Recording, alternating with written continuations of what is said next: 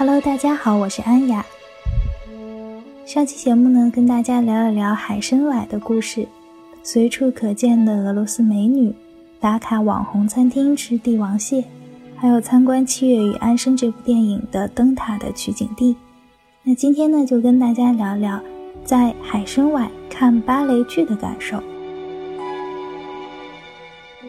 因为海参崴在俄罗斯，俄罗斯紧邻欧洲。那俄罗斯的前身前苏联，当时也是占领了一堆紧邻欧洲的小国，把他们变成自己的加盟共和国。所以，因为种种历史的原因，这很大一片土地上，包括中东以北的一些小国家，都延续了歌剧舞剧的传统。比如说，亚美尼亚的歌剧就非常的有名。而且，不管是观众还是演员，都达成了一种默契。他们把这种观看舞剧的方式当成生活的一部分。来到海参崴，如果你有时间的话，也一定要到现场去看一场剧。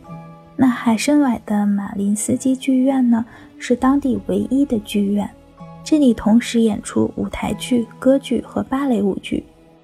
最著名的《天鹅湖》也在这里上演，但是每一次都座无虚席，需要提前很久抢票才可以。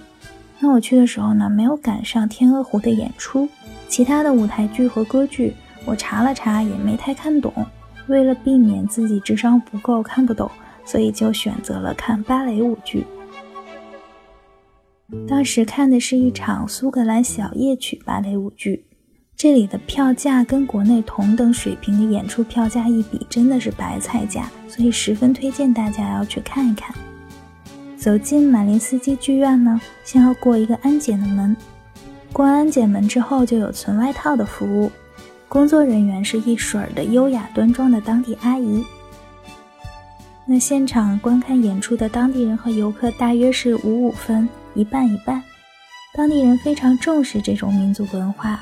他们每个人穿的都是套裙、西装，配上当地人高挑的身材和立体的相貌，台上台下都异常的养眼。我买的是整个剧院二层一排的票，由于我个子比较矮小，所以二楼的安全横杆有一点点挡视线。如果往后面买一些，或者再买更高层的票。可以看到舞台前方为乐队准备的开放下沉空间，就有一点上帝视角的意思。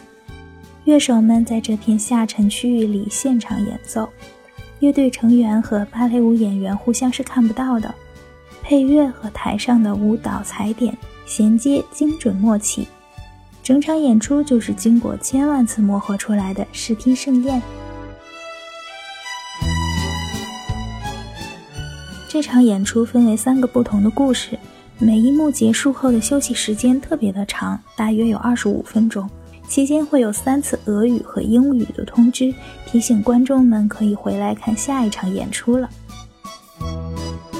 古典苏格兰小夜曲芭蕾舞在想象中就是优雅的代名词，在现场看呢也的确如此。男舞蹈演员的肌肉非常的发达，因为他们需要有托举的动作。却又融入到了舞蹈里，产生柔美的和谐，是一种奇妙的碰撞感。好像整场演出如果只有女演员的话，就太过柔软；加入了一两个男演员，反而让人觉得很舒服。这三段故事的主线风格特别的不一样，画风变化多端，偶尔几个场景就会觉得有点古怪。如果我不看介绍的话，还真是看不懂这三段故事。在演出的过程中，遇到精彩的场景，现场就会爆发出雷鸣般的掌声。的确是雷鸣般，就这个词是在小学语文课本上学到的，现在终于用上了。有两次，在一楼的观众席突然就爆发出了掌声，就把认真看表演的我吓了一跳。然后我有点懵的看看周围的人，周围的人也有点懵，大家都在疑惑为什么这时候会有掌声。可能身为游客的我们还没有欣赏这种剧的精髓的能力吧。在每场演出谢幕的时候呢，掌声是最热烈、最持久的。从演员依次出场到大幕完全落下，灯光亮起，观众们起立鼓掌，是对艺术、对演员的尊重。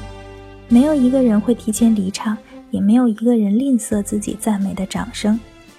不间断的掌声让氛围很燃，所有的游客都会不自觉地在这样的气氛中跟着当地观众一起鼓掌到最后一刻。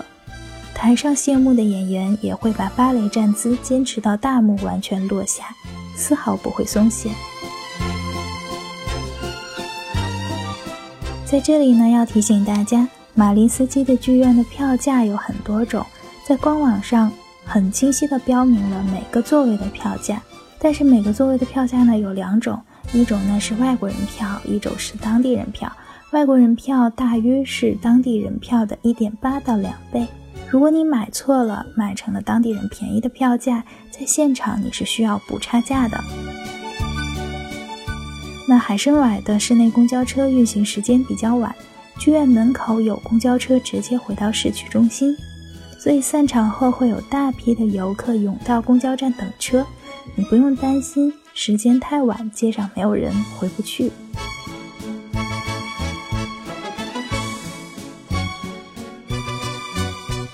那好啦，先跟大家聊这些，之后有机会再跟大家聊一聊其他地方的故事。那这期节目的所有文字资料和图片呢，我都放到了我的微信公众账号上，在微信公众号搜索“严肃的扯”就可以找到我，并且可以收看我所有的旅行故事和照片。本张专辑里的录音呢，也都是我的旅行故事，欢迎大家收听。欢迎你给我留言、点赞和转发。那我们下期见啦，拜拜。